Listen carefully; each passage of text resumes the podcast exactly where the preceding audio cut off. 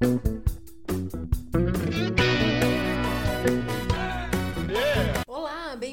mais um Folhetim Mova-se, o seu resumão da semana com dicas para o Enem. Essa é a nossa edição número 15. Destaque a eleição boliviana. A apuração oficial confirma a vitória avassaladora de Arce na eleição presidencial na Bolívia. Reportagem Folha de São Paulo. A apuração oficial do resultado nas urnas na eleição no fim de semana da Bolívia terminou nesta sexta-feira, dia 23 de outubro, confirmando a vitória por ampla vantagem de Luiz Arce, do MAS, Movimento ao Socialismo, com 55,1% dos votos. O aliado de Evo Morales conquistou a presidência já no primeiro turno, derrotando o ex-presidente Carlos Mesa, de centro-esquerda, que obteve 28,8% dos votos.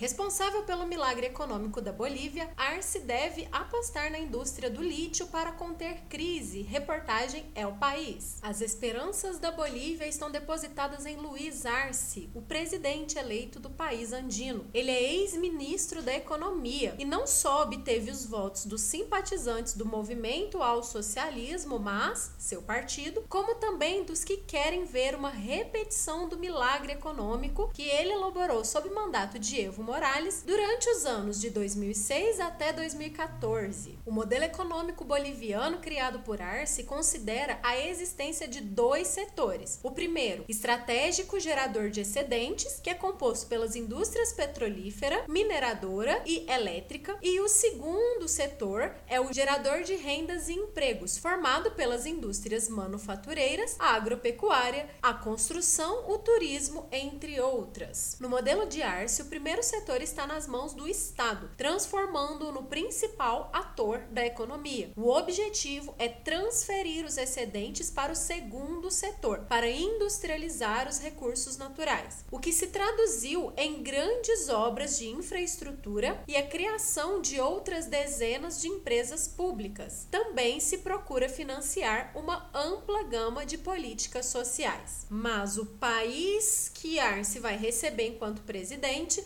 é diferente daquele quando ele foi ministro. O panorama atual é bastante diferente. Arce tomará o poder em meio a uma crise econômica e sanitária inédita, que concordam os especialistas não permitirá uma repetição tão fácil do seu sucesso. Segundo as estimativas do Fundo Monetário Internacional, a economia boliviana cairá 7,9% em 2020 pela crise da pandemia. Sua recuperação, entretanto, se prevê acelerada, com uma retomada de 5,6% em 2021. É importante lembrar que a Bolívia conta com um dos maiores recursos de lítio do mundo que ainda não foram comercializados. O lítio é um mineral sem o qual não podem ser produzidas as baterias de celulares, computadores e carros elétricos que prometem reduzir as emissões de carbono e a poluição do planeta, de modo que alguns o consideram o novo petróleo. Entenda por que as eleições na Bolívia colocaram o empresário Elon Musk nos Trend Topics do Twitter. Reportagem G1. O fato ocorreu devido a uma série de publicações feitas pelo magnata em julho na rede social Twitter. Primeiro, ele havia criticado o segundo pacote de estímulos do governo dos Estados Unidos à economia do país, argumentando que o plano não está nos melhores interesses do povo. Então, um usuário do Twitter respondeu respondeu a Musk dizendo que não estava no melhor interesse do povo o governo dos Estados Unidos organizar um golpe contra Evo Morales para que o empresário pudesse obter o lítio da Bolívia. O empresário então afirmou: Nós daremos golpe em quem quisermos Lide com isso. Essa mensagem foi apagada. Como presidente eleito, o Arce pertence ao mesmo partido de Evo Morales e a atual presidente Janine Agnès precisou desistir da disputa por largar bem atrás na corrida eleitoral. O resultado foi visto nas redes sociais como um revés para os Estados Unidos, também para Elon Musk. O lítio é um elemento químico importante para a fabricação de baterias usadas na Tesla uma das empresas do magnata. A companhia companhia, inclusive, anunciou recentemente que tem planos de produzir o material perto de suas fábricas no estado de Nevada. Geralmente, o lítio é encontrado em salinas comuns na América do Sul e em rochas normalmente achadas na Austrália, país onde as empresas de Musk já atuam para a obtenção do material. Apesar das declarações do empresário, não há provas de que os Estados Unidos tenham agido para permitir a deposição de Morales por causa da exploração do elemento químico. Ainda assim, o ex-presidente e Arce chegaram a chamar a crise política no país no fim de 2019 de golpe do lítio.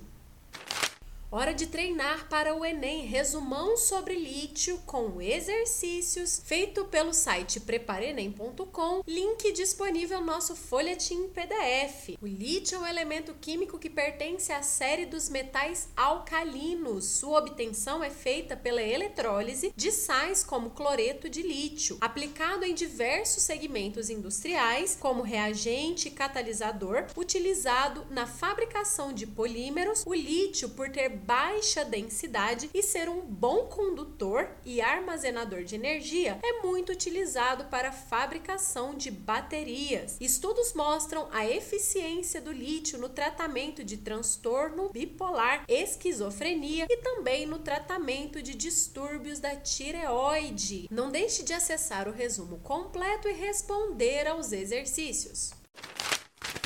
Mundo. Em declaração incisiva, Papa Francisco diz que casais gays têm direito à união civil. Reportagem Folha de São Paulo. O Papa Francisco disse em um filme lançado nesta quarta-feira, dia 21 de outubro, que os casais homoafetivos têm de ser protegidos por lei de união civil, em uma de suas declarações mais claras sobre o direito LGBT. Pessoas homossexuais têm o direito de estar em uma família família, disse o Papa. Elas são filhas de Deus e têm direito a uma família. Ninguém deveria ser expulso dela ou ser transformado em um miserável por conta disso. O que nós temos de fazer é criar uma lei de união civil. Dessa forma, eles ficam legalmente protegidos. Eu me posiciono por isso, afirmou o Papa. A Igreja Católica, chefiada por Francisco, não autoriza o casamento religioso entre pessoas do mesmo sexo. No Brasil, o casamento civil entre pessoas de mesmo sexo sexo foi autorizado após uma decisão do STF de 2011 e de uma resolução do CNJ,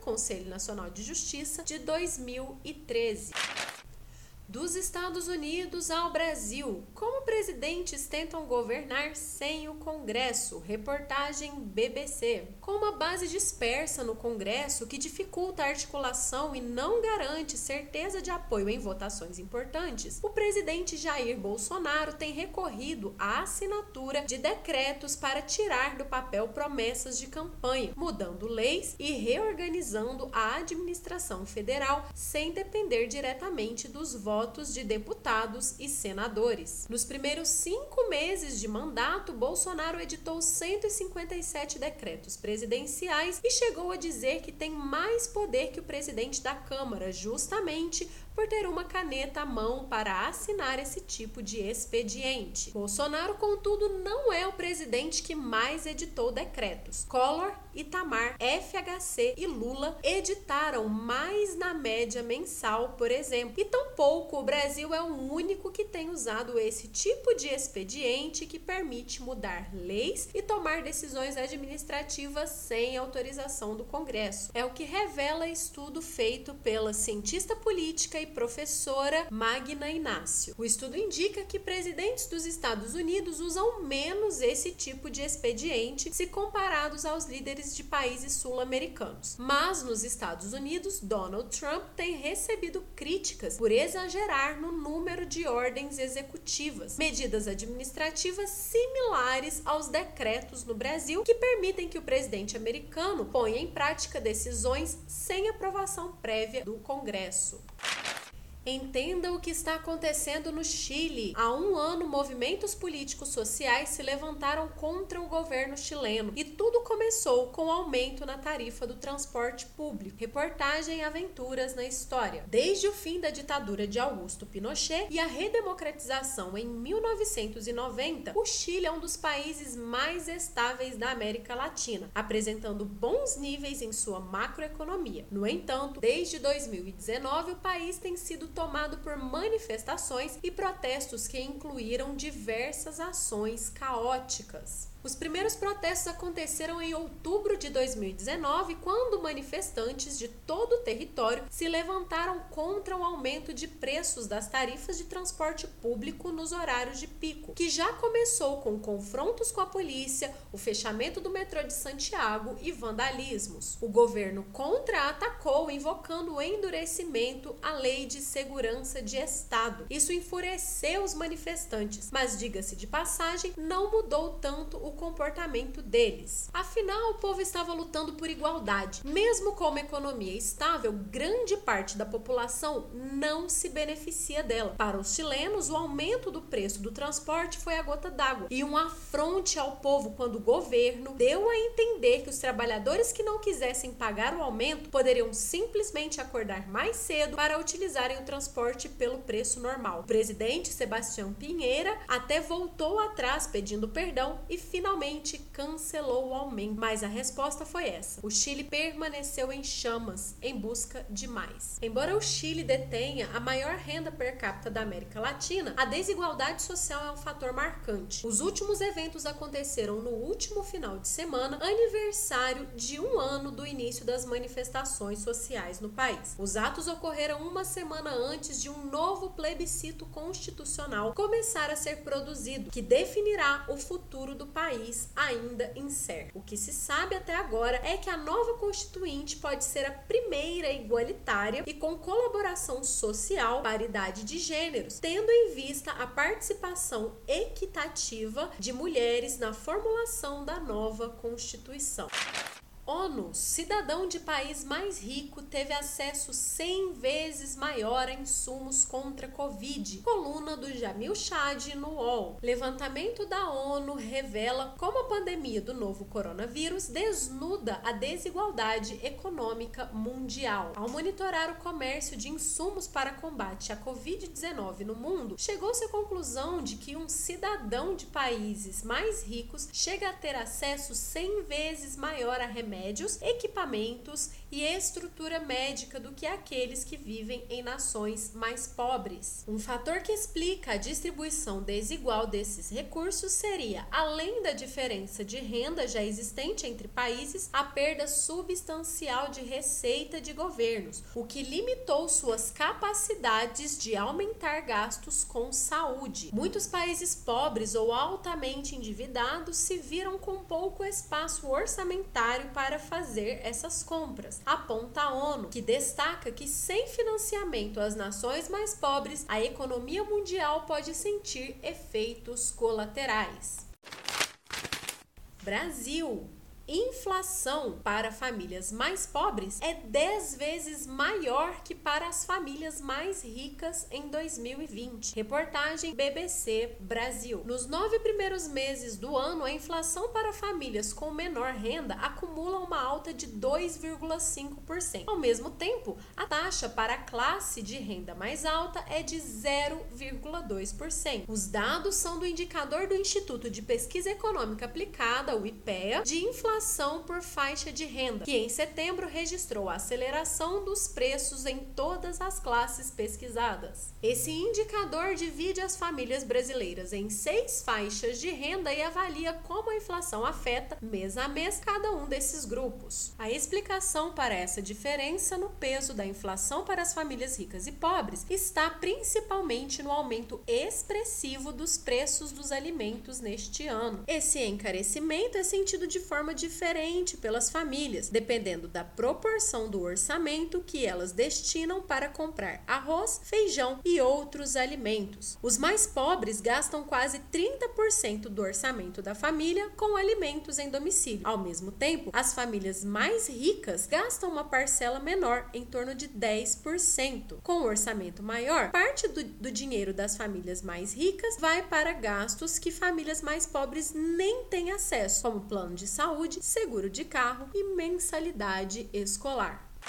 Defensor da cloroquina e crítico do isolamento social, senador Harold de Oliveira morre de Covid-19. Reportagem Estado de Minas. Morreu na noite de quarta-feira, dia 21 de outubro, o senador Harold de Oliveira, do PSD, vítima do novo coronavírus. O parlamentar de 83 anos era um dos aliados do presidente Jair Bolsonaro no Rio de Janeiro. O senador estava internado desde o dia 5 de outubro. Seu primeiro suplente, Portinho, de 46 anos, deverá assumir uma mandato.